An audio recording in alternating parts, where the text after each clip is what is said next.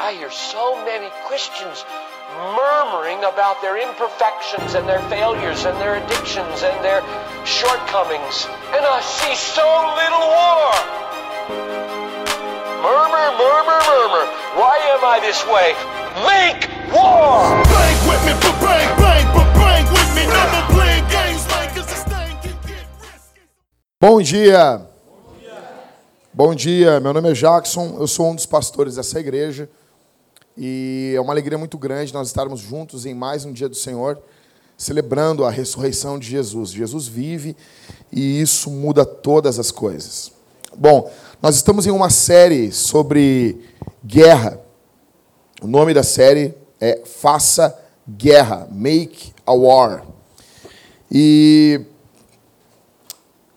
eu não sei se vocês sabem, mas quem está mais por dentro da nossa igreja aqui, ontem nós tivemos a infelicidade de saber que a minha esposa estava grávida, que o nosso bebê ele não se desenvolveu, desenvolveu até a sexta, sétima semana no máximo, e ontem nós ficamos sabendo que ele não se desenvolveu. Nós não vamos ver nosso bebê do lado de cá da eternidade, mas vamos ver ele um dia ainda com Jesus. Eu me lembro que Ontem a gente saiu, de manhã eu saí para correr com o Pedro, de manhã cedo, fui correr com ele. Quando eu voltei para casa, a Talita estava chorando, tremendo, e ela disse que tinha tido um sangramento. E tinha a ecografia mais tarde. Então acalmei ela, orei com ela, fui tomar um banho, e nós saímos para a ecografia. Mas já saímos com o coração apertado. Só que nós íamos no carro, nós íamos cantando uns louvores em meio ao choro, e lágrimas, a gente ia cantando alguns louvores que a gente lembrava. Eu ia conversando com ela, falando sobre a soberania divina, falando sobre a bondade de Deus, sobre a misericórdia de Deus. Eu ia pastoreando o coração da minha esposa. Então nós chegamos ali na onde íamos fazer, onde ela ia fazer a ecografia e a, a médica, a endócrino, não endócrino não, ela é uma gineco-obstetra, né? Ela trabalha com, com essa área. Ela informou a Talita que, olha, o teu bebê ele não se desenvolveu, aqui tem só o saco gestacional. E então choramos, eles saíram, eles deixaram a gente um pouco à vontade, conversamos, orei por ela naquele momento. E foi um momento bem complicado. Daí saímos ali e fomos para um hospital. Então, fomos para um hospital ali no centro de Porto Alegre e somente ela podia subir, então ver a cena dela subindo e eu não poder estar junto com ela foi bem complicado. Mas graças a Deus, alguns irmãos, na verdade a maioria dos irmãos, entraram em contato conosco, ligaram, foram ali no hospital, nos deram suporte, mandaram mensagens, então nos pastorearam. E os presbíteros disseram, Jack, tu quer querer que a gente pregue? Eu disse, não, cara, eu vou assumir o púlpito. E, e vinha algo no meu coração para falar algo para vocês, da parte de Deus. Uh, não que presbíteros, pastores não sofrem, Pastores sofrem, não são de, de ferro. Uh, se enfiar uma faca, eu, eu brinco sempre, eu digo que sai sangue. E não é fácil se apertar, se dar um soco, a gente vai doer. A gente é gente igualzinho a vocês. Só que a gente estava nessa série e eu, meu coração, por mais que a gente estava sofrendo, chorando, e, e eu, quando a gente estava voltando de carro para casa, eu disse para a Thalita, eu disse assim, eu não sei te explicar. Eu não sei te explicar. Isso é mas o meu amor por Jesus aumentou. Eu não estou triste com Jesus. Eu não estou falando isso aqui para parecer santo, bondoso, piedoso, não. Eu sou mal. Mas era algo do Espírito Santo dentro do meu coração. E eu tinha vontade de louvar Deus. Isso é o enchimento do Espírito Santo. E a gente estava voltando para casa, chorando. Às vezes, quando a gente ria um pouco, andando de carro, e a Thalita disse assim: Amor, o Senhor é bondoso demais. Eu disse, eu sei, pai, por que, que tu está dizendo isso? E ela disse assim: se eu não tivesse tido aquele sangramento de manhã cedo, nós teríamos chegado para a ecografia com uma expectativa enorme. Porque, dependendo do, do de quem está fazendo a ecografia, pode até dar um palpite sobre o, o sexo do bebê, que a gente não ficou sabendo. E eu disse, é verdade. Então, quando aquele sangramento foi como se havia uma paulada sobre a gente, mas veio parcelado. E a Thalita disse assim: Nós sofremos, mas a gente não sofre como os ímpios. Sofrimento do cristão é diferente. E é isso que eu queria falar para vocês hoje, sobre faça a guerra contra o sofrimento. sobre sofrimento. Queria falar isso, abrir o peito para vocês e repartir um texto da Escritura, o Evangelho de Jesus. Queria dizer para vocês que o sofrimento ele é uma realidade, ele é um fato inegável. Ele é fato, todos nós sofremos. Só que nós somos treinados para não sofrer. Nós somos treinados social e mentalmente para fugir do sofrimento. E nós nos empenhamos nisso. Nós, a nossa vida é uma ânsia para fugir do sofrimento. Olha só agora a quantidade de remédio que tem. Quantidade de remédio que tem. Eu sempre fui meio hipocondríaco. Até eu brinco pessoal. Acorda assim, vontade de tomar um paracetamol. Sério? Eu vou tomar um paracetamol. Mas eu estava em casa assim, estudando, orando, eu levantava, aí eu olhava aquele dia tão lindo, tão lindo assim. Aí batia no meu coração, ah, se eu ficar doente, esse dia vai ficar ruim. Daí eu ia lá. E quando eu ia mexer na, na caixinha de remédio, eu vou mexer na caixinha de remédio, a Thalita já, a Thalita já disse. Quem estava mexendo aí? Parece minha mãe, sabe? Quem está mexendo aí? Eu, é, quando tu mexe, eu não pergunto nada. Me deixa tomar um remédio. Eu parei com isso. Até marquei a Ingrid e o Daniel agora. Um rapaz, menos de 30 anos, perdeu os rins. Não, o cara perdeu os rins. Porque tomava Tandrilax, Torcilax, esses remédios assim. E o cara começou a tomar um por dia, foi indo, foi indo. Quando veio, Ricardo, tu que entende de remédio, o cara estava tomando um, Tandrilax a cada quatro horas. Aí ele chegou com um princípio de parada cardíaca no, no, no, no hospital. Aí fizeram os exames dele, os rins estavam funcionando 15%. Aí quando veio, os rins pararam de funcionar. Por quê? É uma ânsia de fugir do sofrimento. E nós nos empenhamos nisso revistas, remédios, programas de TV. Nós queremos fugir a todo custo do sofrimento. Teólogos se debatem muito sobre a natureza do sofrimento e a presença do mal. Porque a Bíblia afirma que Deus é bom e soberano e o mal existe. Então essa é uma conta que não bate na cabeça das pessoas. Deus é bom. Deus ele não só é bom, mas ele é todo poderoso. Mas o sofrimento existe. Isso até foi falado pelo Lex Luthor no, no, no Batman vs Superman. Ele diz: ou você é todo poderoso, ou você é bom. Essa é, o, é a teodiceia. Só que o fato é que nem tudo possui uma resposta. Nem tudo possui uma resposta. Interessante também que a Bíblia mostra que Deus ele não é indiferente ao sofrimento. Mas ele entra no meio do sofrimento da gente. Ele não ficou de longe gritando. Ele não ficou de longe dando leis. A questão não é por que, que nós sofremos. A primeira questão não é essa. Mas é como que Deus permite que o mal lhe bata no rosto. Como aconteceu com Jesus. Porque Jesus é Deus e os guardas batiam no rosto dele. A pergunta que deve nos angustiar aqui essa manhã é: Senhor, por que, que o Senhor permite que batam no teu rosto? Por que, que o Senhor permite que homens limitados, que são sustentados pela tua graça, lhe afrontem e batam em você? Por que, Senhor? A Bíblia mostra que o nosso Deus ele não é indiferente. A pergunta não é se eu vou sofrer, porque você vai sofrer. A pergunta é quando eu vou sofrer? Como eu vou sofrer? Como vai ser? Quanto tempo? Será que isso vai de fato me matar? Porque o fato é que nós vamos sofrer. Será que o nosso sofrimento vai ser útil para nós? Será que vai ter utilidade o nosso sofrimento? Será que esse, o nosso sofrimento vai ser útil não só para nós, mas ele vai ser útil para o próximo? Será que esse sofrimento não vai ser só útil para nós e útil, pro, e útil para o próximo, mas será que ele vai glorificar Deus? Será que o nome de Deus vai ser mais amado, mais temido, mais honrado por intermédio do nosso sofrimento?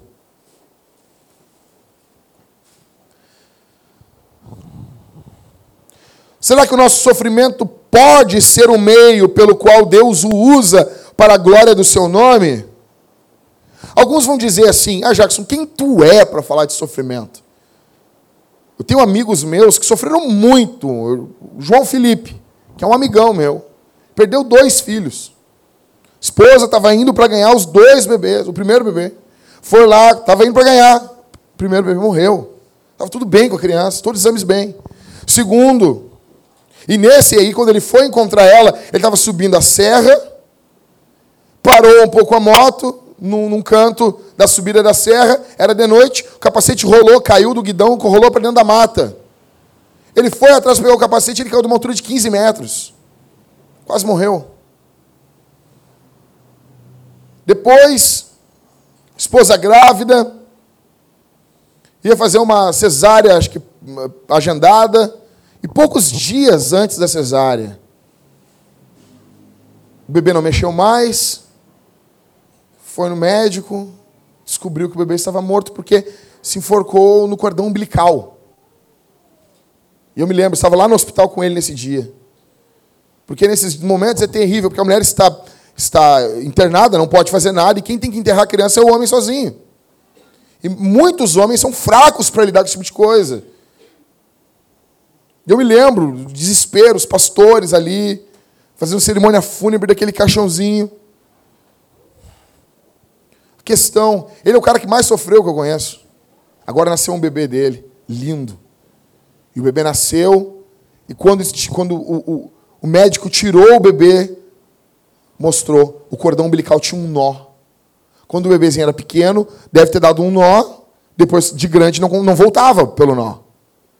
E ele disse: Ó, oh, isso é muito comum, os bebês morrem por causa disso aqui. Se puxasse um pouco mais, o bebê iria morrer. Mas não puxou. Porque esse Deus queria que vivesse. Isso é um mistério para nós. Quando no primeiro bebê, no, no segundo bebê, quando, quando a, a, a, esposa dele, uma mulher de Deus, cara, os médicos fizeram o parto e perguntaram: Tu quer ver o teu filho? O bebezinho já sem vida. E ela disse: Eu quero. E disse que botaram, quando botaram o bebê no colo dela, tudo esperava que ela fosse falar alguma coisa contra Deus, contra algo. Ela disse que pegou o bebê dela e sorriu. E daí, sabendo essas coisas, a gente fica pensando: por que isso? Por que essas coisas? Então, alguém pode dizer: eu, perto do Felipe, eu não tenho coragem de falar sobre sofrimento. Esse meu amigo tomou um tiro no rosto. Um tiro no rosto. Ele tinha 18 anos, era um tiro no rosto dele. Tem a marca do tiro aqui. Ele conta, ele conta que o, o tiro entrou aqui e o projétil ficou, ficou preso dentro da boca dele. Ele, ele cuspiu o projétil. Quando ele fechava a boca, saía muito sangue, jorrava. Porque o rosto é irrigado, tem muito sangue no rosto, na cabeça. Sofreu muito esse, esse, esse irmão. Mas eu quero falar para vocês hoje, não com base no meu sofrimento, com base no sofrimento de um cara que sofreu muito mais do que eu e do que você juntos. Quero que você fique com a Bíblia aberta em Filipenses, capítulo 1.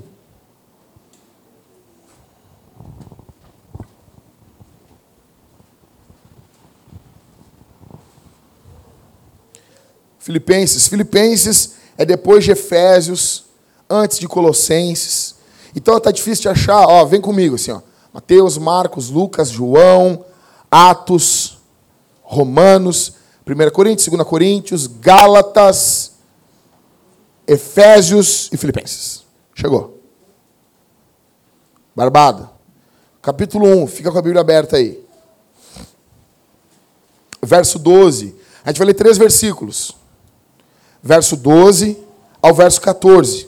Diz assim: Irmãos, Tia Paulo é demais. Irmãos, quero que saibais as coisas que me aconteceram. Quero que saibais que as coisas que me aconteceram contribuíram para o avanço do Evangelho. A tal ponto de ficar claro para toda a guarda pretoriana e para todos os demais que é por Cristo que estou na prisão. E animados pelas minhas prisões, a maior parte dos irmãos no Senhor tem muito mais coragem para falar sem medo a palavra de Deus. Então, você, quem é que está falando isso aqui? Provavelmente ele era mais ou menos assim. Apóstolo Paulo, escrevendo suas cartas. Então, para você ter mais ou menos uma noção de quem é que está escrevendo isso aqui, acompanha comigo. E primeiro, Esse cara, Paulo, o apóstolo Paulo, ele era baixinho e tinha uma visão muito ruim. Enxergava mal pra caramba. Em primeiro lugar, ele foi perseguido em Damasco. A Bíblia diz isso em Atos capítulo 9. Segundo, ele foi rejeitado em Jerusalém. Você imagina, tu te converte ao Senhor, aí tu chega na igreja, tá os apóstolos que andaram com Jesus, e os caras não querem muito papo contigo. Porque eles tinham medo dele. Perseguia a igreja. Terceiro, ele foi dispensado do campo pelo próprio Deus. Em Atos capítulo 22, Deus diz: Não, não, não, não quero tu pregando aí. Imagina isso. Ah, mas Senhor, pô, mas, mas não quer que eu. Não, não quero que tu pregue. Não quero. Em quarto, ele foi esquecido em Tarso, Atos capítulo 9, verso 30. Em quinto, ele foi colocado na sombra de outro líder. Para isso, para algumas pessoas, isso é terrível. Nossa, eu não sou o primeiro cara, eu não sou o cara da fotografia, eu sou o cara do backstage. Nossa, ele passou por isso. Em sexto, ele foi apedrejado e arrastado como morto na cidade de Listra. Atos capítulo 14. Toda vez que eu leio isso, eu digo para minha esposa assim: Paulo é o Tom Cruise da Bíblia. Paulo é o Tom Cruise da Bíblia. Não, mas é mesmo. Atos capítulo 14 diz o quê? Que ele é apedrejado, Michael. Os, tu imagina dar-lhe pedrada num cara e dizer, tá morto. Tu imagina? Eles apedrejam ele de um jeito que os caras. Parou, parou, parou, parou. Não gasta mais as pedras aí. Vamos guardar para apedrejar outra pessoa. Morreu. E daí a Bíblia diz que quando os discípulos chegam, Paulo se coloca de pé, bate a poeira e sai com eles. Que nem Tom Cruise, cara. Olha os filmes, os caras sentam o dedo no Tom Cruise, ele fica. E é ele, não tem dublê. Do lado de fora do avião. O cara é louco, meu. O cara voou oito vezes para gravar aquela cena, acho que é do protocolo fantasma, que ele voa do lado de fora do avião. E ele é baixinho. Que nem Paulo. Então Paulo é o, é o Tom Cruise da Bíblia. Imagina, os caras deram ele por morto. Em sétimo, ele foi barrado por Deus no seu projeto missionário. Atos capítulo 16. Eu preguei esse sermão duas vezes na Vintage. Na introdução de Filipenses, quando eu preguei a série de Filipenses, e quando eu preguei a série em Atos. Você tem que se lembrar, estou brincando. Mas Paulo chega, ele está indo para um lugar pregar o evangelho e Deus diz: Não vai para aí. Eu não quero que tu pregue aí. Prega para esse outro lugar. Aí ele tem a visão do cara da Macedônia: Passa a Macedônia e nos ajuda. Tipo, ele tinha um projeto missionário. Ah, nós vamos fazer aqui, vamos plantar a igreja, vamos fazer acontecer aqui. E Deus disse para o projeto dele: Não. Ele foi preso e foi açoitado com varas em Filipos. Você sabe que os caras podiam dar 40 varadas no cara. 40. Então eles faziam um negócio estranho no mundo antigo, uma malandragem. Eles pegavam, em vez de. Eles davam 39 varadas. Aí quando chegava na, 30, número 30, na 39 varada, eles diziam, para de bater. Aí o cara parava. Agora começa de novo, porque não pode dar 40. Imagina isso aí, Guilherme. Daí eles davam mais 39. Daí para de bater, não pode chegar na 40. Agora dá mais 39. Daí eles ficavam nessa brincadeira, assim. Ele sofreu, ele foi açoitado com varas. Nono, ele foi escorraçado em Tessalônica e Bereia. Em décimo, ele foi chamado de tagarela em Atenas e ele é chamado de impostor em Corinto. Décimo primeiro, ele é preso em Jerusalém e acusado em Cesareia. Décimo segundo, ele enfrenta um naufrágio. Imagina depois de tudo isso, o cara está no navio e o navio afunda. Poxa, puh, obrigado, Senhor. Não, não, valeu. Tudo isso. Aí depois de, do naufrágio, você se lembra, eu preguei para vocês. Atos, finalzinho do livro de Atos, eles chegam numa ilha chamada Malta. Cruz de Malta, né? Os vascaínos ficam felizes. Ele chega nessa ilha. Aí ele está juntando graveto, o cara sobreviveu ao naufrágio. Ele está juntando graveto, e quando ele vai largar os gravetos no fogo, para fazer fogo para se aquecer, uma cobra gruda a mão dele. Você imagina? Você não. Depois de tudo isso ainda. Aí, pum, a cobra gruda a mão dele. Puf, grudou a mão dele. Daí como eu disse, ele é o Tom Cruise. Ele balança assim, ó. tipo Chuck Norris, assim. Balançou, caiu a cobra no fogo e os caras, nossa, é virgem. Esse cara deve ser ruim mesmo. O cara conseguiu escapar do naufrágio, mas a morte persegue ele. Daí eles viram Paulo caminhando de boas, assim. Daí os caras, pá, não, ele deve ser um deus. Porque no mundo antigo é assim: ou tu é um demônio, ou tu é um deus. Depois de tudo isso, ele tinha uma vontade de pregar em Roma. Você se lembra quando ele escreve a carta aos Romanos? Ele diz: Eu quero ir aí. Ele não tinha ido quando escreveu Romanos ainda. Eu quero ir aí repartir algum dom espiritual com vocês. Aí Deus enviou ele para pregar em Roma. Como? Preso. Você imagina isso? Ele chega em Roma preso. E é de lá que ele escreve essa carta que a gente está lendo aqui em Filipenses. Então, como fazer guerra contra o sofrimento? Vamos se debruçar sobre esses três versos do que Paulo está nos falando. Porque esse cara conhece o que é sofrimento. A gente tem que prestar atenção. Quando alguém que sofre fala para a gente de sofrimento, a gente tem que prestar atenção. Então, em primeiro lugar, como sofremos? Como fazemos guerra contra o sofrimento?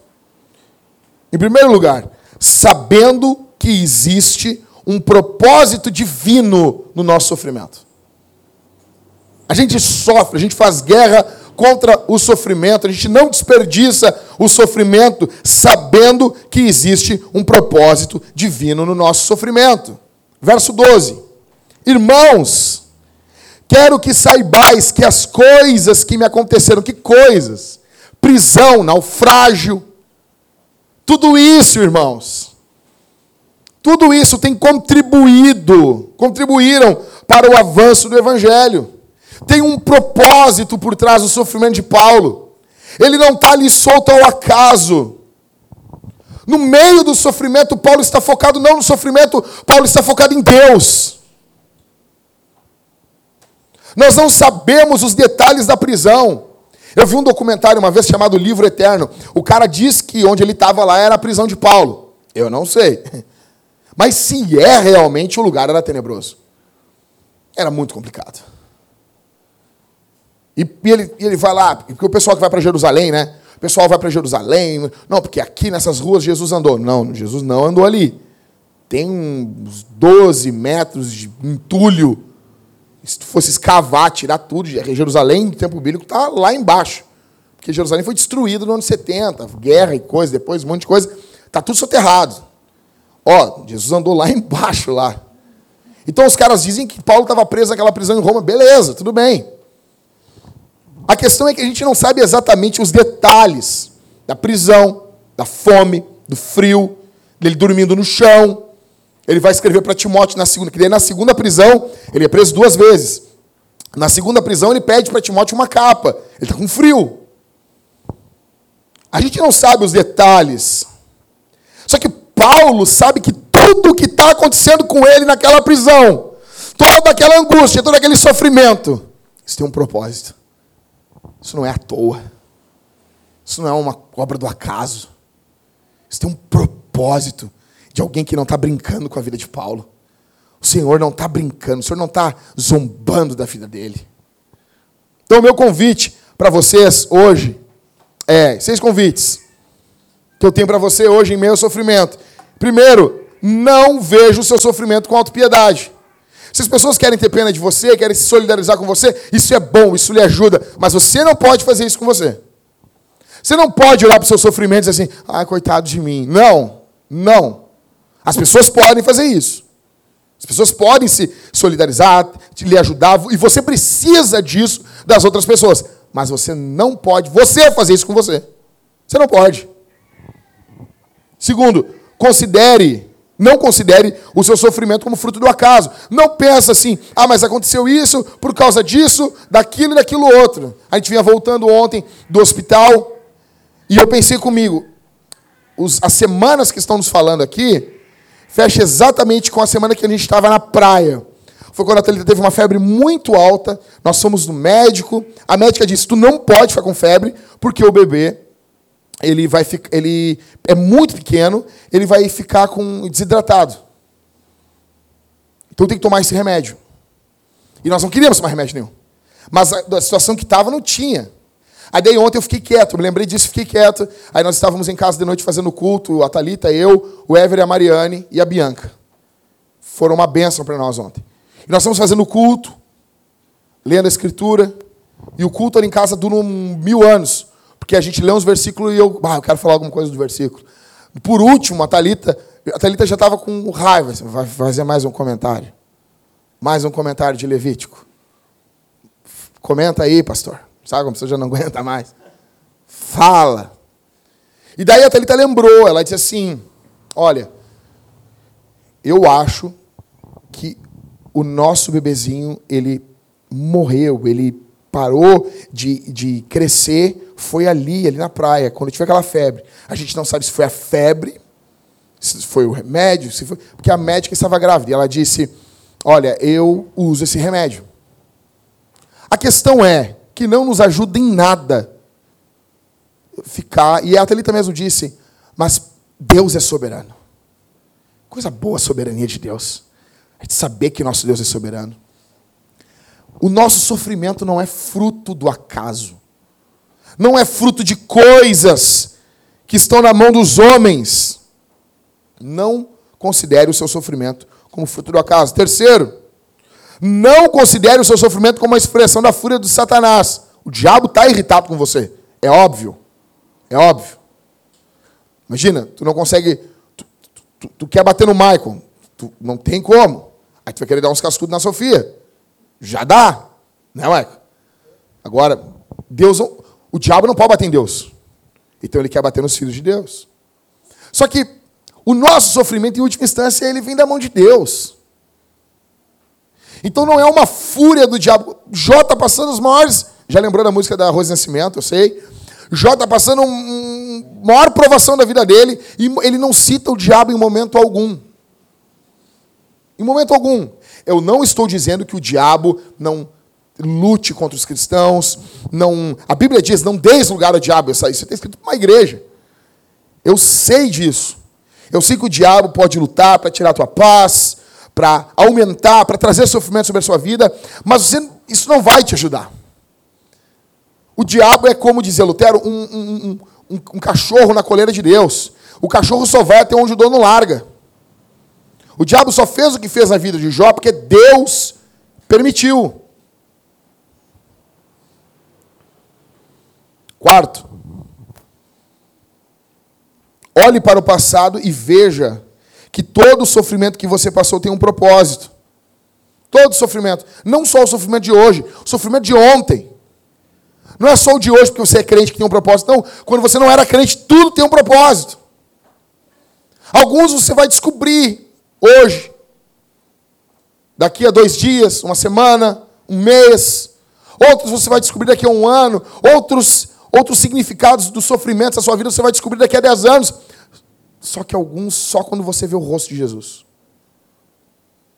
Porque a gente não anda por entendimento do que é o sofrimento, a gente caminha por fé. A gente confia em Jesus. A gente sabe que Ele é bom. Próximo, não desperdice o seu sofrimento. Você vai sofrer, então não desperdiça ele. Não desperdice o seu sofrimento, suas doenças. Use isso para a glória de Deus. Cultue a Deus, até com os dias ruins. Sofra de uma forma que o nome de Jesus, vou dizer de novo, sofra de uma forma que o nome de Jesus, aquele que sofreu por você, seja glorificado.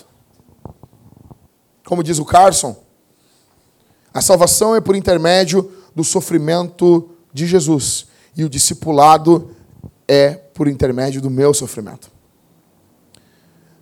Lewis dizia que Deus fala, sussurra conosco por intermédio dos nossos prazeres, mas ele grita por intermédio das nossas dores. O sofrimento é um megafone de Deus falando conosco. E as coisas são priorizadas no momento do sofrimento. As coisas têm uma prioridade muito maior, é muito mais nítido. As coisas, as coisas passageiras, elas, elas perdem o sentido no meio do sofrimento. Então, Paulo está dizendo no verso 1, verso 12: Irmãos, eu quero que vocês saibam que as coisas que me aconteceram contribuíram para o avanço do Evangelho. Paulo diz que esse sofrimento tem contribuído para o progresso, o avanço. É de uma palavra grega que quer dizer um avanço militar, um avanço que abre caminho. O sofrimento dos filhos de Deus servem para o avanço do evangelho. Tem um propósito. Sabe? Tá assim, lá, quem já teve em jogo de futebol, que viu quando o, o choque vem, a tropa de choque. Eles não vêm para brincar. Eles não vêm, não tem diálogo. Eles já vêm com abalo, já vêm abalando a questão moral, fazendo barulho. Eles vêm avançando. Os caras vão lá querer protestar, toma pimenta, toma bicuda. Esse é o sofrimento na vida do crente. Ele tem um propósito. O Senhor está coordenando tudo. Como aconteceu nos Estados Unidos, com uma moça que ficou grávida de um estupro. Alguns perguntam: o que vocês têm a dizer para uma mulher que foi que ficou grávida por causa, por causa de um estupro?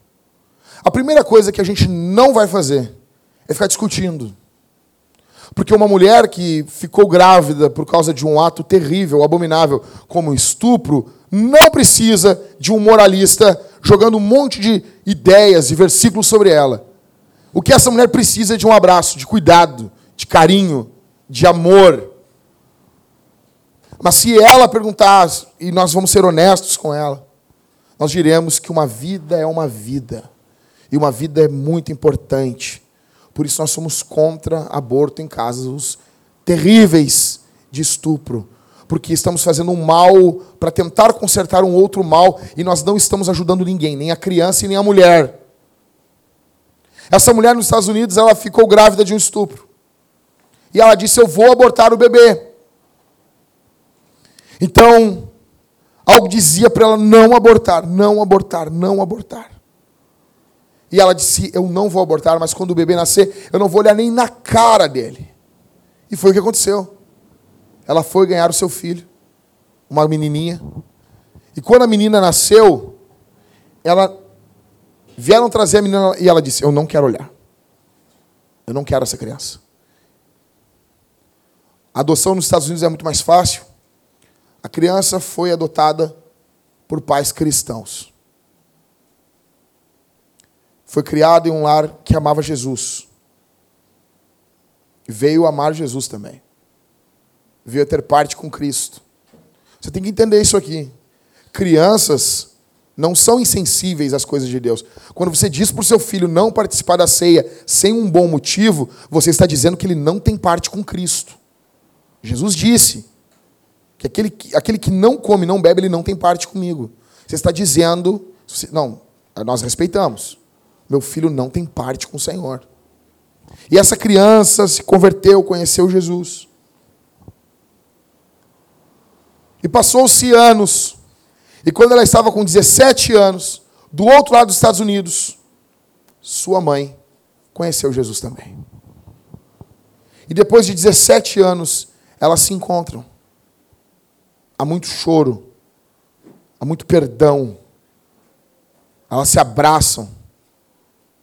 E a mulher brada dizendo: Eu louvo a Deus por aquele estupro de 17 anos atrás. Porque com Jesus tudo fica bom. Tudo muda quando Jesus está presente. Tudo. O teu sofrimento é impactado o teu bem, para a glória do nome do Senhor. Jesus muda todas as coisas. Hoje, elas estão andando por todos os Estados Unidos, já passou-se alguns anos disso, e elas estão pregando o Evangelho juntas. Falando contra o aborto, a favor do Evangelho, contando o testemunho que Deus fez na vida delas. Porque somente o Senhor pode fazer isso. Quero dizer uma coisa para você. Existe significado para o teu sofrimento. Não é em vão. Não é em vão. Em primeiro lugar, então, você anotou aí, como faço guerra contra o sofrimento? Sabendo que existe um propósito divino no sofrimento. Verso 12. Continuando. Como que eu faço guerra? Segundo lugar, sabendo que o seu sofrimento se torna uma oportunidade para você falar de Jesus. Ou é uma oportunidade. Quando você sabe que o seu sofrimento é uma oportunidade para você falar de Jesus, você está lutando contra o sofrimento. Verso 13. Olha o que Paulo diz, o velho apóstolo. o Tom Cruise da Bíblia, a tal ponto de ficar claro para toda a guarda pretoriana e para todos os demais que é por Cristo que estou na prisão. Paulo ficava algemado seis horas com dois guardas, tá? E esse turno ia trocando, Arthur, trocava. Vinham dois, um ficava algemado e um ficava mais à porta. E isso por dia, então, nós temos quantos? Oito guardas da guarda pretoriana. A guarda pretoriana, nessa época, que tinha 10 mil soldados. Paulo está dizendo que os 10 mil já sabiam sobre o evangelho. O que, que os caras estão fazendo? Eles prendem Paulo. Eles botam Paulo em uma prisão. Eles botam Paulo em um local privado de liberdade. Paulo não chama aquilo de prisão, Paulo chama aquilo de igreja. Paulo não vê aquilo como algo ruim. Paulo vê aquilo com olhos bons. Você imagina tu acorrentar um cara num pregador. Imagina, Maico. Acorrentar um cara e, tu fica seis horas ouvindo um sermão de seis horas. Porque Paulo pregava muito. Você sabe disso. Ele pregou lá, o eutico caiu, o cara não aguentou. Não, mas não, Paulo não era, não tinha eloquência. Os caras não sabem disso, né? Paulo não tinha, Paulo ficava falando de forma monótona. Não, tá louco. Ele era um homem, gente. Tanto que os coríntios reclamavam que ele não tinha eloquência para falar. E ele ficou pregando a noite toda. E a gente sabe tanto que ele não tem eloquência que os caras dormiam quando ele pregava. Daí o que, que agora o imperador romano está fazendo? Está acorrentando uns caras em Paulo. Achando que está abafando, né? Não, vou acabar com ele. O que tu vai fazer? Vou acorrentar uns caras nele. Os caras não tem mais nem como cair da janela. Estão presos em Paulo. Estão presos nele. Ali está Paulo, acorrentado nos caras. E os caras começaram a falar entre si. Todos. Não, a coisa é tão grave contra o Império Romano que no finalzinho da carta de Filipenses, Paulo dá aquelas saudações dele, né? Ah, aquelas saudações balaqueiras. Fulano vos saúda, e parará, e parará, parará. E daí ele diz assim: os da casa de César vos saúdam. Como assim? César é o imperador romano que está sendo contra o cristianismo. Ou seja, Paulo está preso ali, Guilherme, os caras da casa do imperador estão se convertendo. Daí os caras passam assim, o que está fazendo aí, Paulo? Não, estou escrevendo uma carta ali para os irmãos de Filipos. Manda um abraço meu para os caras lá. Diz que eu vou visitar num culto uma hora lá. Filipos é uma, é uma, é uma, é um, é uma mini Roma, né? é uma colônia romana. Manda um abraço para eles lá. Daí Paulo nas cartas, debaixo das barbas do imperador, está pregando evangelho. O imperador está prendendo ele. E ele está ganhando todo mundo para Jesus. Os da casa de César vos saúdam. Isso que é louco, cara. Sofrimento. Sofrimento. Isso é sofrimento. E a questão aqui não é para parecer piedoso. A questão aqui não é para parecer, nossa, como esses caras são piedosos. Não. É que é uma honra poder se levantar em meio ao sofrimento e pregar o Evangelho. É uma honra poder falar desse Jesus. Eu pergunto para você aqui essa manhã: qual é a tua corrente? Um hospital? A doença de um familiar? A doença de um filho? Que te prende a algo? Qual é a tua corrente? Que você vê como corrente uma doença, um tratamento, uma quimioterapia? Que tem prendido você a algum lugar? Paulo diria que você não está preso. Paulo diria que você está ganhando de Deus uma oportunidade de falar o Evangelho. Os nossos sofrimentos, eles se tornam oportunidades para falarmos de Jesus. A palavra crise na China, ela é a mesma palavra para oportunidade. Só muda a entonação. No Evangelho é a mesma coisa. Então, em primeiro lugar, como lutamos contra o sofrimento, fazemos guerra contra ele. Primeiro, sabendo que existe um propósito divino no nosso sofrimento. Verso 12. E segundo, sabendo que o seu sofrimento se torna uma oportunidade para você falar de Jesus. Em terceiro, sabendo que o nosso sofrimento ele pode ser abençoador para os irmãos da igreja. Sabendo que o nosso sofrimento pode ser abençoador para os irmãos da igreja. Verso 14, lê comigo aí. E animados pelas minhas prisões, a maior parte dos irmãos do Senhor tem muito mais coragem para falar sem medo a palavra de Deus. O normal seria o quê? O que, seria o normal? Cara, prender o Paulo. Prender o Paulo. Vamos parar um pouquinho. Ô, ô Arthur, tu tá feliz falando de Jesus? Prender o Paulo, vamos parar um pouquinho. Vamos diminuir os cultos. O normal é isso. O natural é isso. Só que o que está acontecendo com os caras? O inverso. Prender o Paulo, negão, agora nós vamos pregar mesmo. Agora eu, até tava, eu tinha um pouquinho de, de, de assim, de, de, vergonha, agora que eu vou falar o evangelho. Prender o Paulo. Os caras estão se motivando. Eles viam Paulo um exemplo para sofrer por Jesus. Ao ler os testemunhos dos nossos irmãos, os seus sofrimentos, angústias, nós somos desafiados a prosseguir. A gente está lendo a história da igreja. Cara, fala a história da igreja. O Justo Gonzalez narrando o sofrimento dos irmãos. O caso da irmã, a felicidade é perpétua. Quando são presas, mas os seus, os seus servos ali, elas são presas, e uma delas, não me lembro se é a felicidade, acho que é a perpétua, ela está grávida. E ela começou a orar, porque eles vão matar ela. E ela começou a orar, Senhor, não deixa com que o meu filho seja morto comigo.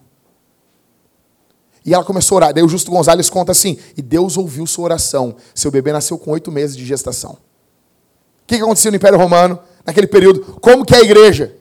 Como que é a igreja? Ela, e, os, e, os, pais dela vindo, eu não acredito que tu vai, tu vai, nega Jesus, nega esse. O cara negava e deu. Deu, tá livre? Só que não é questão negar, não é uma coisa só de falar, é uma coisa de quem tu é. Tem um dos sofrimentos lá que os caras contam que o cara não tinha muito conhecimento teológico. Ele só sabia dizer isso aqui, Daniel. Eu sou cristão. Eu sou cristão. E os caras batendo e mandavam ele falar um monte de coisa. E ele só dizia, enquanto sofria, eu sou cristão. Eu sou cristão. É uma coisa que a gente é. O que a igreja fez? Uma irmã foi lá e adotou a criança dela. Por que, que as pessoas podiam morrer? Prenderam o pastor. Por que ele sabia? Eu posso morrer. Porque vão cuidar da minha esposa vão cuidar dos meus filhos. Essa é a igreja do primeiro, segundo, terceiro e um pedaço do quarto século. Então ela vai, ela ganha o seu filho, entrega para uma irmã, que adota, porque é família. Ah, não sei, então tu não entende bem o que é igreja. É família. Eles pegaram o bebezinho e eu vou cuidar do teu filho. São os padrinhos, são as madrinhas. Eu vou cuidar do teu filho. E ela disse, vou selar o meu testemunho com sangue. Porque a, pers a perspectiva não está nessa vida. Eu, eu, sei que eu vou ter muito tempo com meu filho ainda na eternidade. Eu sei que eu vou ter muito tempo com ele e com essa irmã que cuidou dele. E eles adotavam, e isso era direto. Direto. Às vezes é o que acontecia também. Sabe o que acontecia? Às vezes, quando prendiam um pai de família, os jovens solteiros chegavam e diziam, os jovens da igreja, que hoje às vezes só dão problema, os solteiros chegavam e diziam assim: Nós podemos trocar com ele, porque ele tem esposa e filhos. Em alguns momentos o Império Romano permitia. E o solteiro morria no lugar do, do, do irmão casado. Às vezes fazia isso com o pastor também. Essa é a igreja. Quando a gente lê isso, tu desanima ou isso te encoraja? Isso encoraja. Essa é uma ordem inversa no cristianismo. Aquilo que era para nos desmotivar acaba nos encorajando. Mas veja bem aqui, olha o que diz Paulo no verso 14. E animados pelas minhas prisões, a maior parte dos irmãos no Senhor tem muito mais coragem. Não são todos. Alguns não amam o Senhor. Alguns não amam o Evangelho. Alguns veem tudo pela ótica, não, isso é terrível, isso é terrível, isso é terrível. E o sofrimento é algo horrível mesmo. Só que nós não colocamos um ponto final.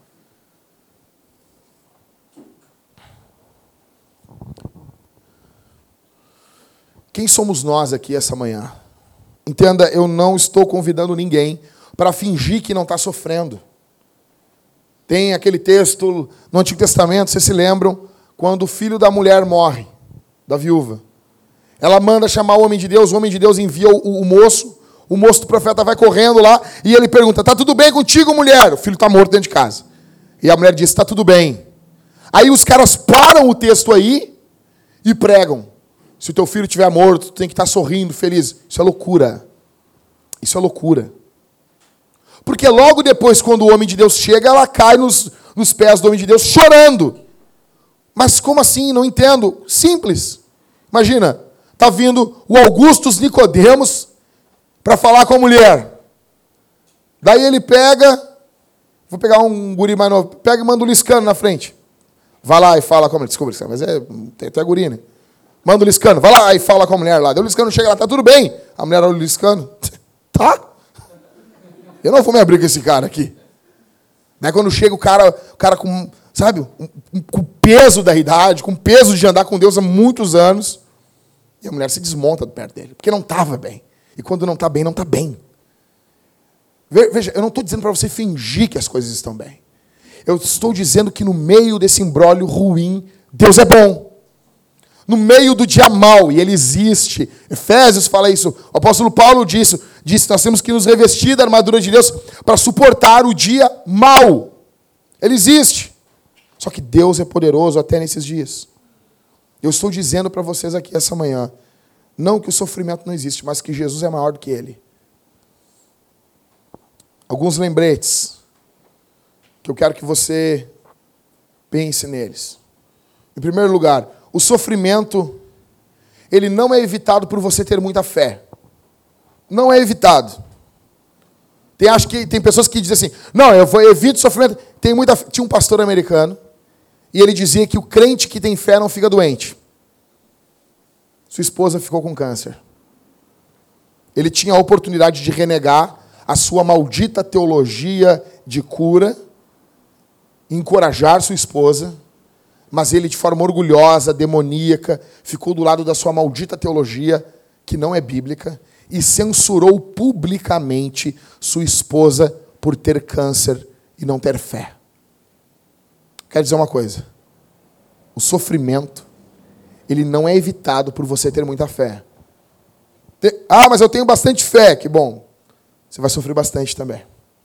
Segundo, o sofrimento não significa automaticamente que você é uma vítima. Não é todo mundo que sofre que é vítima. Por exemplo, se você tratar mal seu chefe, você sofre demissão. Se você tratar mal sua esposa, você sofre divórcio. Então, nem todos que estão sofrendo são vítimas. Terceiro, o sofrimento não é necessariamente uma punição por um pecado. Vocês se lembram do cego? Que Jesus diz: não, ele, ele é cego não porque o pai pecou, não porque a mãe pecou, mas é para que se manifestasse a glória de Deus. Quarto, o sofrimento não deve ser buscado. Havia igreja, na, igreja, na igreja do segundo, terceiro, quarto século, pessoas que estavam querendo ser mártires. Orígenes era um. O cara queria morrer. Por quê? No Império Romano, eles não prendiam os cristãos à torta. É que as pessoas pensam que a perseguição, ela era em momentos, ela se espalhava e diminuía. Mas, no geral, o Império Romano tolerava o cristianismo. Como? É uma religião proibida, mas nós não vamos procurar vocês. Agora, se delatarem vocês, aí ferrou.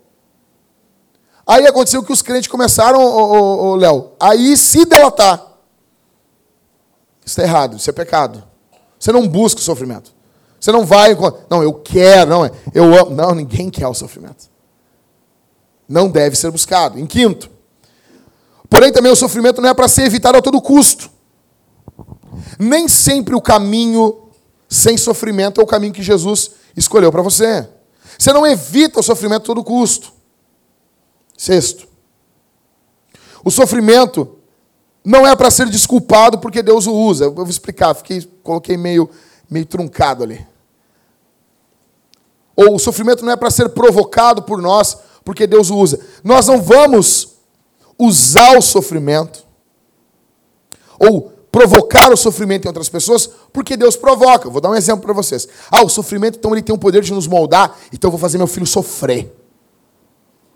Porque daí Deus vai abençoar ele. Não. Não. É, tem gente que, não, vou fazer isso aqui, ó. Tem que, sabe quem tem que fazer? Tem que botar uma mulher pelada ali pro cara, e ver se esse cara vai ser fiel à mulher dele. Somente Deus tem o poder de colocar árvore no jardim. Você não é Deus. Você não provoca sofrimento, você não provoca tentação.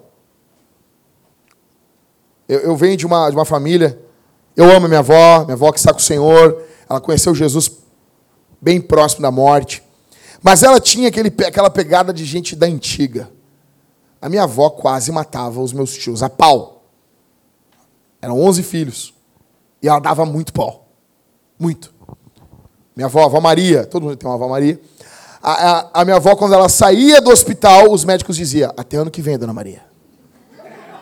E ela voltava. E daí eu conversando uma vez com a minha avó, minha avó dizia: Teu avô era ruim para mim. Eu disse: Vó, se ele sendo ruim, a senhora fez 11 filhos com ele. Como que seria se ele fosse carinhoso, romântico? A senhora teria povoado a terra sozinha, vó. E a minha avó tinha, um, tinha uma forma de lidar com meus tios.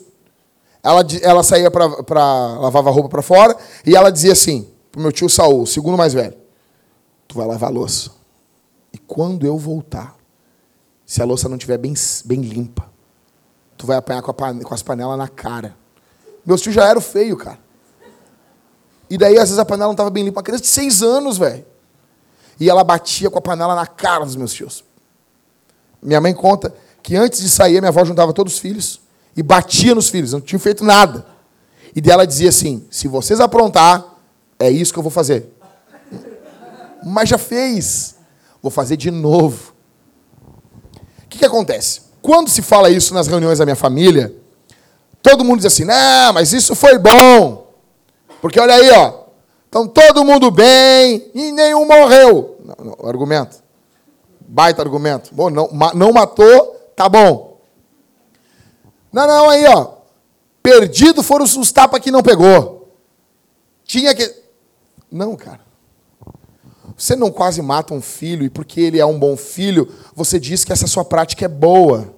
Isso não é um testemunho de que isso é bom. Isso é um testemunho da graça de Deus.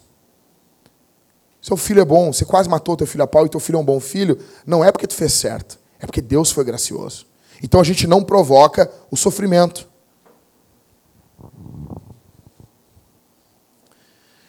Sétimo, o sofrimento não é uma desculpa para permitir passivamente a injustiça e o mal. Tem mulher que está sofrendo, apanha do marido, apanha do esposo, e ela não faz nada. Porque ela diz: o sofrimento está vindo, isso serve para a minha santificação. Mas você tem que pensar na santificação do teu marido também. E ele vai ser santificado quando você denunciar ele à polícia. Ele vai ser santificado dentro de uma prisão. Ele precisa sofrer também. Ele vai ser santificado quando você se divorciar dele, porque ele bateu em você. Nós não devolvemos para a casa das mulheres maridos espancadores. Oitavo. O sofrimento é para nós não um ato de expiação, mas um ato de santificação. Você não paga pecado com o teu sofrimento. Ah, ele está pagando. Não está pagando, pagando quem? Eu vejo os crentes falando isso, Michael. Está pagando os pecados. Ei, tu não foi na catequese, tu não foi na EBD, não aprendeu que é Jesus que paga os pecados da gente? Nós não pagamos pecado nenhum com sofrimento. É um ato de santificação. Deus usa o sofrimento para nos santificar.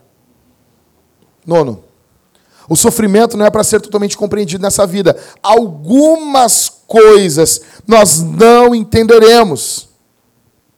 Nós não saberemos. Em décimo, o sofrimento não vai ser além da bondade soberana de Deus. Romanos 8, 28.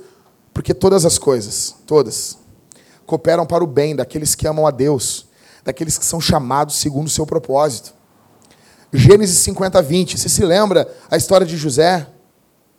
José está lá, foi vendido, foi, foi feito objeto, passou as piores coisas dentro de uma prisão e ele é subitamente feito o rei do Egito. Agora ele é rei, podendo se cobrar, podendo se cobrar contra os seus irmãos. Quando seus irmãos vêm, tem aquela trama, manda vir Benjamim, agora eu quero ver meu, meu pai, aquela trama toda. Ele se revela para os seus irmãos, choram copiosamente. Então José, num dado momento, seus irmãos estão apavorados, porque o velho Jacó morre depois, e eles estão dizendo: Nós vamos virar teus escravos. E ele diz assim: Não, vocês fizeram o mal. Mas Deus estava por trás de tudo isso para preservar a vida. Porque José é um homem que preservou a vida. Quando eles chegam ali diante de José e eles estão indo embora, José diz para eles: não discutam pelo caminho. Porque José tem uma visão da, da, da divina providência. Isso está nas mãos de Deus. Ninguém passa por cima. Nenhum sofrimento é maior do que a bondade de Deus. Nenhum. Nenhum. Repita isso para você hoje. Lembre-se, no Novo Testamento, 18 vezes o sofrimento aparece unido à alegria. No mundo é o contrário. No mundo é o inverso. Na Bíblia não. Eles estão unidos. Quatro coisas para você dormir bem essa noite. Em primeiro, lembre-se que Jesus tomou o nosso pecado e comprou a nossa salvação por meio do quê? Do sofrimento. Você é fruto de um sofrimento em Deus. E como diz N. Gruden, tudo que acontece em Deus acontece de forma eterna. Por isso que podemos, de certo modo, dizer que Jesus prova o inferno. Não na localidade do inferno, mas como Deus é eterno, tudo que acontece em um ser eterno acontece de forma eterna. O sofrimento que Jesus prova na cruz é um sofrimento eterno. Sofrimento. Você e eu somos salvos porque Jesus morreu na cruz em nosso lugar. Verteu um sangue puro, inocente, totalmente sem pecado, limpo, belo. O nosso lindo Jesus morreu naquela cruz. Ele não só morre, mas ele viveu a vida que nós deveríamos ter vivido e não- vivemos. A morte, como diz Spurgeon, não podia matar ele, porque a Bíblia diz que o salário do pecado é a morte, e Jesus nunca pecou. Então a morte não tinha como matar ele. Ele tem que dar a vida dele. Ele tem que dar. O, o- o Max Lucado tem uma ilustração fantástica. Ele diz que se no momento da crucificação o carrasco parasse de bater, o próprio Jesus pegaria o martelo e cravaria em suas mãos os pregos. Em primeiro lugar, você é salvo por causa de um ato de sofrimento de Deus. Em segundo, Jesus sofreu também como um exemplo para nós. Filipenses capítulo 2, verso 5. O que, que Paulo está falando no capítulo 2? Tende em vós o mesmo sentimento que houve em Cristo Jesus. Aí Paulo vai narrar o sofrimento do Messias. É uma das- declarações cristológicas mais fortes na Bíblia. Por que, que Paulo está falando isso aqui? Porque a igreja de Filipos tem um problema de discórdia entre ela. Evódia e Sintique. Você leu a Bíblia ano passado, você sabe. São duas mulheres na igreja que estão de discussão. Vocês acham que é só na nossa igreja que acontece esse problema? Você acha que é só na igreja de vocês? Ah, pastor, eu não aguento. Igreja mundana. O cara já leu o Novo Testamento. Primeiro aos Coríntios. Tem um cara dormindo com a mulher do pai dele. Você tem noção de que é isso? Então as, as duas estão se pegando, estão discutindo. Eu conversei com um amigo meu, ele lê as cartas dos pais apostólicos, século II, século III, século IV, e ele lê as cartas em latim. E eu perguntei para ele assim: me responde uma coisa. Qual é a coisa que mais é parecido com a época que a gente está vivendo, que tem nos dias de hoje, que tinha lá no século II, III e IV? E a coisa que é bem diferente. Aí ele disse assim: ó, uma coisa que é extremamente igual à nossa época. Os crentes dão problema. Aí tu vai ver um cara assim, Ambrósio, Agostinho, que os caras hoje, os caras, meu, os caras eram muito teó. A gente estuda esses caras na teologia. Aí esses caras enfrentando problema com os irmãos que não iam na igreja. Sério. É sério, cara. Enfrentando problema porque o irmão falou mal do outro. Você acha assim, pô, mas imagina fazer Agostinho parar de escrever confissões, só um pouquinho, seu Agostinho.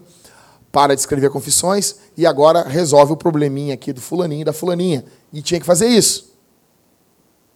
Tá, e qual é a coisa que é bem diferente? Ele me disse que uma das coisas que era bem diferente é que esses caras, esses figurões, eles tinham um jeito chulo para falar sobre os falsos profetas. A heresia não era admitida na igreja do- dos, dos quatro primeiros séculos. O cara começava a falar heresia, eles escreviam cartas xingando o cara de tudo que é palavrão. Não tudo que é palavrão. Mas Jesus é um exemplo. Paulo está escrevendo sobre o sofrimento. Então, quando você sofre, você lembra que o teu Salvador sofreu também. Terceira coisa para você dormir pensando. Jesus não só sofreu por nós, ele continua sofrendo. Ah, não, Jackson. Sério? Sim. Atos capítulo 9, quando Paulo está indo pelo caminho de Damasco. A Bíblia diz que ele está indo pelo caminho. E daí, na minha versão, ele cai do cavalo. Eu sei que não tem cavalo lá, mas para mim tem. Os caras, não, não tem cavalo. Hum, a- Beleza? A Bíblia não diz não tem cavalo. A Bíblia diz que ele cai. Ele não ia fazer um caminho desse a pé. Ou de, de motocross. Que é o de um cavalo. Ah, mas não está lá. Hum, hum, Mas tinha. E aí, a luz de Jesus aparece para Paulo. Uma luz forte. E Jesus pergunta para ele: Saulo, Saulo, por que, que tu me persegue? Paulo está perseguindo quem, a igreja? A igreja ali do primeiro século. Mas Jesus não diz assim, Saulo, Saulo, por que, que tu persegue a igreja? Não. Porque perseguir a igreja é perseguir Jesus. Perseguição traz sofrimento. Sofrimento da igreja traz sofrimento em Jesus. Por quê? Sério, o apóstolo Paulo, depois de convertido, vai dizer: a igreja é o corpo de Cristo. Quando a igreja sofre, o Messias sofre junto. Ele é o cabeça. Então, você não está sofrendo sozinho. Você não está exposto ao sofrimento sozinho. Em quarto, Jesus vai colocar um fim no teu sofrimento. A Bíblia diz em Apocalipse que ele vai enxugar dos nossos olhos toda a lágrima. Ele não vai terceirizar isso. Ele vai tirar o nosso sofrimento em algum momento. Ele vai enxugar dos nossos olhos toda, toda, toda a lágrima. Ele não vai mandar um arcanjo, um anjo, ele mesmo em pessoa vai fazer isso. Ele te ama, ele cuida de você. Suas mãos estão estendidas, sustentando você. Havia um casal de missionários que serviu mais de 30 anos na África. E depois de mais de 30 anos, já idosos, mais de 70 anos de idade, eles voltam para sua terra. Quando eles voltam para sua terra, eles imaginavam que a igreja que há mais de 30 anos atrás os enviou iria fazer uma festa no aeroporto quando estivessem voltando. Eles imaginavam. De repente, os irmãos vão lembrar da gente. A gente abriu mão da nossa vida, abriu mão de tudo. Estamos voltando agora, porque somos velhos, foram substituídos por outros missionários. Vamos ser recebidos. Chegam ali, não tem ninguém para receber eles. Nem para buscar no aeroporto. Depois de mais de 30 anos, eles vão para a casa deles, eles chegam na casa, a casa já havia sido feito alguns reparos, alguns irmãos que cuidaram, mas a casa estava toda destruída. Muito frustrado, aquele pastor, aquele velho pastor, olha para sua esposa e diz: Isso não é justo. Nós servimos, nós demos a melhor época da nossa vida em prol do reino de Deus, em prol da igreja, e a igreja não lembra da gente. E os irmãos não lembram do nosso sofrimento, não lembram de nada. Eu vou sair agora. Fala com o teu Deus, falou para a esposa dele. Fala com o teu Deus aí, vê o que, que o teu Deus tem a nos dizer. Porque a gente chegou aqui em casa e ninguém nos recebeu. E ele sai. Depois de mais de duas horas de caminhada, ele volta. E ele diz: Tu falou com teu Deus? E aquela velhinha fazendo comida. Tu falou com teu Deus? Perguntou para ele se é justo um casal de missionários chegar em casa depois de mais de 30 anos e não receber um, uma, um, uma recepção calorosa, festiva da igreja. E aquela mulher olhou para ele com lágrimas nos olhos e disse: Eu falei com o Senhor. E ele perguntou: E o que, que ele te disse? Ele disse que nós ainda não chegamos em casa. Que ele vai nos receber com festa. Que os anjos estarão em festa. O nosso Deus não está alheio às coisas que nós passamos. O nosso Deus não está apartado do nosso sofrimento. Jesus é o Deus conosco. É o Deus presente. Ele está junto de nós. Amém. Vamos orar? Vamos ficar de pé, igreja. Pedro, me consegue uma água ali, por favor? Vamos orar.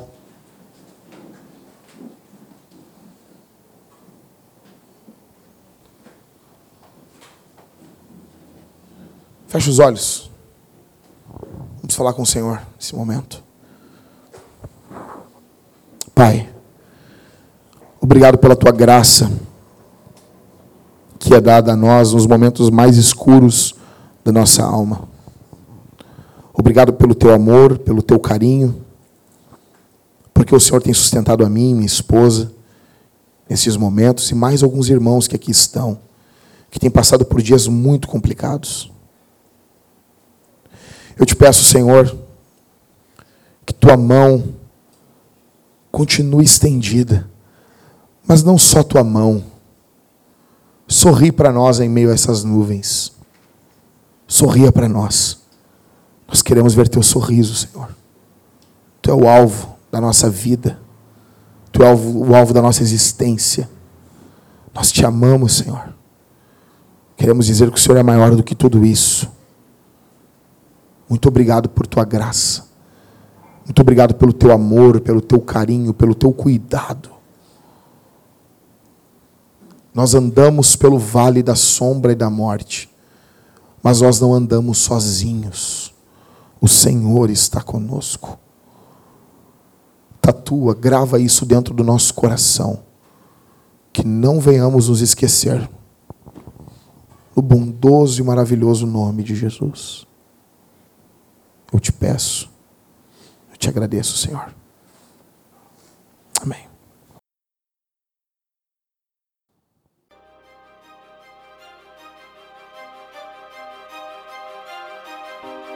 I hear so many Christians murmuring about their imperfections and their failures and their addictions and their shortcomings. And I see so little war.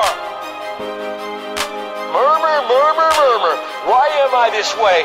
Make war! Bang with me, but bang, bang, but bang with me. No more playing games, man, cause this thing can get risky. So, man, if you in Christ, take up your cross quickly.